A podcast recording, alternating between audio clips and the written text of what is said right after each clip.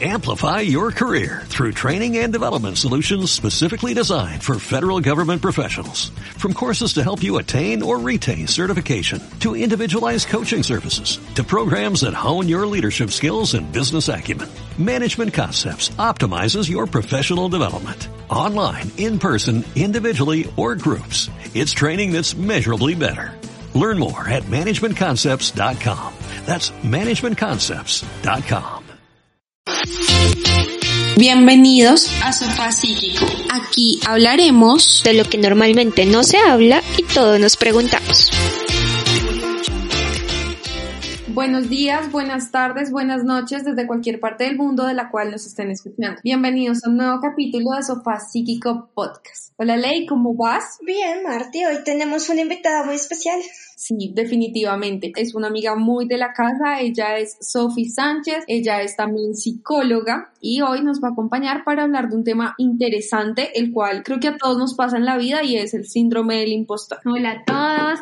Buenas días, buenas tardes y buenas noches desde donde nos estén escuchando. Muchas gracias por la invitación. Estoy muy feliz y contenta de estar aquí grabando con ustedes. Y nosotras también estamos muy felices de tenerte acá. Bueno, como Sofi lo ha dicho, y ya lo hemos dicho anteriormente, vamos a hablar sobre el síndrome del impostor, pero como siempre, Ley, ilústranos qué es esto. Bueno, pues el síndrome del impostor no está reconocido como una enfermedad como tal de salud mental, sin embargo es esta necesidad que tenemos los seres humanos por autosabotearnos. Es, le echamos la culpa a los demás y decimos como esto fue gracias a los demás y por suerte me pasó esto, pero no es por lo que yo hice y el valor que debería tener que es como el éxito que tuve al, realizar un montón de acciones para llegar a una meta. Entonces, esto puede afectar en muchos ámbitos de la vida, pero lo que pasa es que alrededor de los años 70, cuando dos mujeres descubrieron esto, ellas mismas creían que esto lo habían descubierto de casualidad. Es decir, aunque ellas eran muy exitosas, pues por su contexto y el hecho de que estuvieran trabajando y el hecho de que fueran mujeres, hacía que esto simplemente fuera una idea más de una mujer X y no tuviera la relevancia que se ha tenido durante los últimos años. Pero chicas, ¿les ha pasado? ¿Les ha pasado que en algún momento como que se frustran y o tienen una meta y dicen que es gracias a alguien más y no a ustedes? Yo creo que a todos nos ha pasado, ¿sabes? Como que pienso un poco en tanto en mi historia como en historias de otras personas que a lo largo de, de mi ejercicio como psicóloga he escuchado y pasa todo el tiempo. Yo creo que uno comienza a decir como es que fue gracias a la suerte, gracias a que no había nadie más para que lo hiciera o simplemente como que tengo la habilidad pero no la suficiente, como que nunca nos, nos damos el éxito que merecemos por nuestras habilidades, sino porque creemos que un ser llamado suerte, destino, universo, eh, nos envió como eso para lograr las cosas. Sí, totalmente de acuerdo contigo. Creo que todos en algún punto de nuestra vida hemos sentido que no somos suficientes, que lo que hacemos es gracias a eh, lo externo, se lo otorgamos, otorgamos todos nuestros éxitos a alguien del exterior o a algo del exterior en vez de empezar a pensar que nosotros somos seres capaces con unas habilidades increíbles que nos permiten seguir y culminar todos nuestros proyectos de manera exitosa.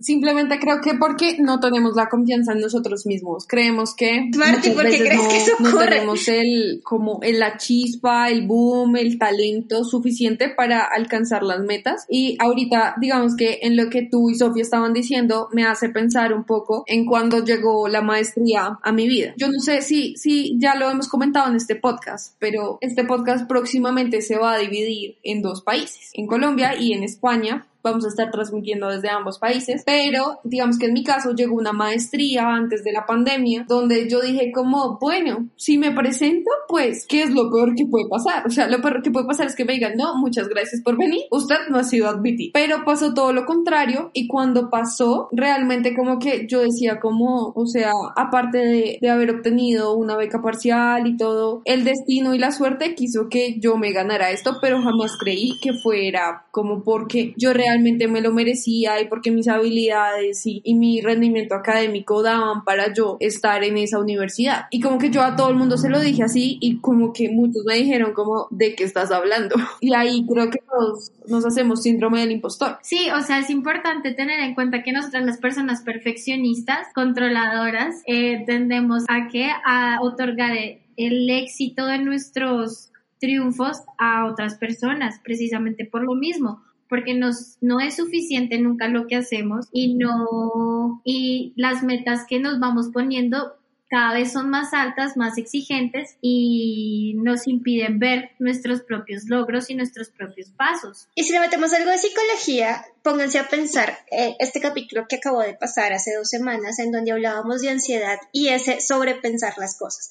El hecho de creer que las cosas son irracionales y entonces, ¿y qué tal si yo no fui o qué tal si no lo voy a lograr? Y cuando lo logro, entonces no es porque yo lo hice, sino porque otras personas me ayudaron a hacer. eso es muy común en las personas con este síndrome y lo que queremos es que de alguna u otra manera se hable, porque como no es tan común y como no es categorizado como una patología de salud mental, casi no se habla y es muy importante porque le pasa a la mayoría de las personas. Hasta hace un tiempo, más del 70% de las personas en algún momento se habían catalogado como que no habían hecho algo por ellos mismos, sino porque otras personas les habían ayudado o porque la suerte o Dios quiso que eso pasara. Y es que hay otro tema y es que la sociedad también a veces hace que pensemos en eso, ¿no? Yo estaba pensando como en una conversación que hace poco tuve con alguien que la frase fue como, es que usted está donde está porque usted la ayudaron a llegar. Y ahí es cuando viene la pregunta, es como, mi esfuerzo no vale, mi talento no vale, y es como esos pequeños fantasmas que aparecen, que aunque la intención no sea decir eso, pues obviamente como que hace que el fantasma del síndrome del impostor aparezca, como que tú no te creas que puedes lograr algo. Yo, yo me acuerdo también, trayendo un poco a colección alguna otra historia, cuando nosotras pensamos en realizar este podcast. O sea, en algún momento Ley me dijo como un podcast y quién nos va a escuchar.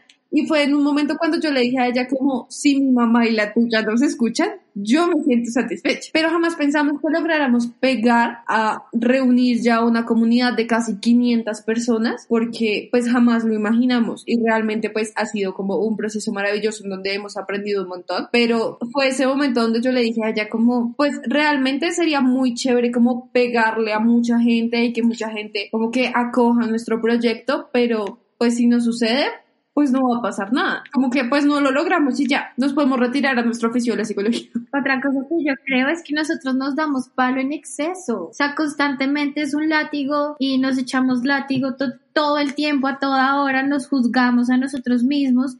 Y pues como nos juzgamos a nosotros, también juzgamos a los demás. Y es importante recalcar eso, que de pronto también tus las palabras que le puedes decir y que les puedes ofrecer a tu amigo sean no con el ojo juzgador con que a ti mismo te juzgas, sino con algo más propio, más propio de su amistad y que le aporte realmente y que no lo vaya hacer sentir mal o hacer pensar que no es una persona suficiente y que no puede hacer eso o no puede tener éxito, perdón, eh, sin la ayuda de alguien. También otra cosa que puede pasar y es que creo que puede ser normal para muchas personas, pero a veces hay que dejar de limitarse de los miedos, es las inseguridades porque anteriormente no nos salieron las cosas. Y es muy común porque, no sé, digamos que anteriormente intentaste aplicar a una beca y no lo lograste. ¿Quién quita que esta o esto lo vayas a lograr? O sea, siempre hay que pensar como más allá de lo que pasó en el pasado, literal, porque eso ya no es parte de, bueno, son experiencias y lo que hablábamos en, en nuestra temporada pasada, como hay que soltar un poco, ir paso a paso para lograr lo que quieres. Entonces, deja de estresarte por lo que pasó y céntrate en tu presente y cómo vas a lograr eso que tanto quieres. Sin embargo, chicas, creo que hay algunos síntomas que creo que son importantes que digamos para que para que las personas identifiquen. Yo creo que es importante también normalizar el fracaso, o sea que a veces las cosas no salen como nosotros esperamos y como pues nosotros queremos o los que están alrededor quieren que suceda y que pues cuando se empieza a normalizar que uno fracasa y no, no se queda en el fracaso temiendo futuros fracasos que seguramente van a suceder, pues uno va a estar más en paz con uno mismo y va a empezar a comprender que es capaz y que tiene su propio proceso y va a dejar de autojuzgarse tanto. Y el otro tema, aparte del fracaso, es algo que hablábamos en la primera temporada con el episodio de qué hacer cuando se fracasa. Es, es eso, como el saber dónde se cometió el error, dónde, de dónde podemos partir de un aprendizaje y de ese aprendizaje surgir de nuevo, porque eso es una cosa que es muy importante con el síndrome del impostor y es que cuando no lo logramos decimos como es que si ve, ¿a que lo intenté si yo sabía que no podía? Y ahí es cuando el síndrome se va a agudizar muchísimo más y todo va a ser como más crónico y, y más horrible en realidad. Y esto puede llegar a muchas cosas, ¿no? Puede llevar a ansiedad, a depresión, algún trastorno ya del estado del ánimo porque te sientes incapaz de hacer las cosas o porque te quedaste pensando en el pasado o simplemente no logras hacer cosas porque el futuro te mata. Sí, total, estamos constantemente catastrofizando las situaciones. No deberíamos andar catastrofizando todo. y es que es real. Cuando uno fracasa tiende a ser muy pesimista y a condenarse a, a, seguir fracasando. Bueno, y yo creo que como para que, la, que las personas que nos están escuchando entiendan ya un poco más centrado sobre los síntomas de, de este eh, síndrome, como primer síntoma, entonces está el no creer en ti mismo. Sí, total. El no creer en los logros propios, que no son justos, que tal vez nos ayudó a alguien más. No creer en sus propias capacidades, que creo que es totalmente importante. O sentir temor constante porque vas a fracasar. Lo otro es creer que tus logros son por un factor externo, como por la suerte, porque alguien te ayudó, porque el universo te envió ese proyecto, esa energía. O y otra cosa también es como no creerte tú mismo el cuento, ¿no? Como finalmente no creerte el cuento que tú estás donde estás por tu esfuerzo y no porque, no por ser bonito o bonita o por tener una buena y una gran actitud. Creo que eso es lo más importante porque a veces uno cree que, que está ahí es como por, por ser chévere. Y nos pasa muy seguido, ¿no? El hecho de realmente darle crédito a los demás simplemente porque te dieron una ayuda chiquita en algún momento. No sé, pónganse a pensar como esta vez que les ayudaron a conseguir una entrevista y esta persona constantemente está diciendo como, no, yo tengo el trabajo gracias a esta persona. Realmente no. Usted que le ayuden a conseguir una entrevista no significa que tenga las habilidades y las capacidades para pasarlo. Entonces, eh, céntrese en que realmente sí fue una ayuda y que es importante y agradecerla, pero no todo fue gracias a esa persona. Claro, y no solo eso, que ya ponerle un límite a ese amigo que también constantemente nos dice, hey, gracias a mí tienes este trabajo, gracias a mí tienes esta casa, gracias a mí tienes este carro. O sea, sí, muy amable, me prestaste la plata, pero te la pagué. o sea... Igual me esforcé, igual me trabajé en ello. Entonces hay que saber ponerle límite a estos amigos que nos quieren mucho y que de alguna manera sí nos brindan su apoyo y su ayuda, pero pues decirles como, hey, mira, también hice un esfuerzo, o sea, lo que yo hago también cuenta, no es solo tu ayuda. Sí, no fue como... No eres mi salvador, redentor. Exacto, y el síndrome del impostor tiene eso, como que tú pones a muy mesiánico a alguien, como el Mesías, el Salvador, el que me rescata, y eso también influye como también en, en lo paternalista que es esta sociedad. Porque pues todos sabemos que Colombia es un país tremendamente mesiánico y que busca superhéroes y ayudas en todo lado. Entonces, pues empecemos como a asumir no solo las consecuencias de nuestros errores, sino también nuestros éxitos. Asumamos que somos personas exitosas y que podemos lograr algo por nuestros propios méritos y no solamente porque alguien nos echa una manito. Bueno, y yo creo que con esto que estamos diciendo podemos entrar a cómo manejar este síndrome del impostor con los siguientes tips. Como primero, monitorea tus éxitos. Yo creo que no hay nada más rico que uno autorreconocerse y ver los avances, sean poquitos, muchos, eh, pequeños pasos o grandes pasos que des, porque eso es lo que hace que tú también veas en el ser humano que te has convertido y, que tus sueños también se están cumpliendo, que estás teniendo éxito. Total, es totalmente importante que realmente, así como lo hablábamos la temporada pasada, establezcas metas pequeñas, o sea, no es como voy a irme ya de este país, sino qué tengo que hacer para irme del país. Tal vez necesito visa o tal vez necesito organizar algún permiso para trabajar, para lo que sea. Ir paso a paso. Así lograremos todo lo que queramos, pero y te vas a sentir como más, más consciente de ese éxito y lo vas a tomar como más propio. Como segundo tip tenemos el distinguir entre miedo e inferioridad. Es normal que tengamos miedo, es una emoción muy común, le pasa a todas las personas en algún momento, pero cuando este pasa se vuelve ansiedad y nos sentimos menores que alguien por el simple hecho de no haber logrado algo o haberlo logrado con menos pasos o cuando lo logramos por fin sentir como no lo hice tan bien o esto no fue gracias a mí sino fue gracias a otras personas es diferente y ahí ya tenemos un problema. Como tercer tip es reconocer la emoción y dejarla fluir. Está bien sentirnos frustrados, está bien sentirnos tristes, está bien sentirnos alegres y celebrar. Y yo creo que eh, acá en Sofá Psíquico Podcast lo hemos dicho constantemente y es, por favor, no ignores tus emociones. O sea, libéralas, exprésalas y permite fluir en ellas, porque si la gente no permite también como sentir y vivir sus emociones, se va a convertir en una bomba de tiempo emocional y eso después no va a explotar nada chévere. Como siguiente tip tenemos como darle sí a diferentes nuevas oportunidades que tengamos. Realmente muchas veces nos restringimos por el simple hecho de tener miedo y el no querer avanzar y seguir con otras cosas porque tal vez yo no lo voy a lograr o tal vez otra persona lo pueda hacer mejor. Confía en ti mismo, que creo que es muy importante.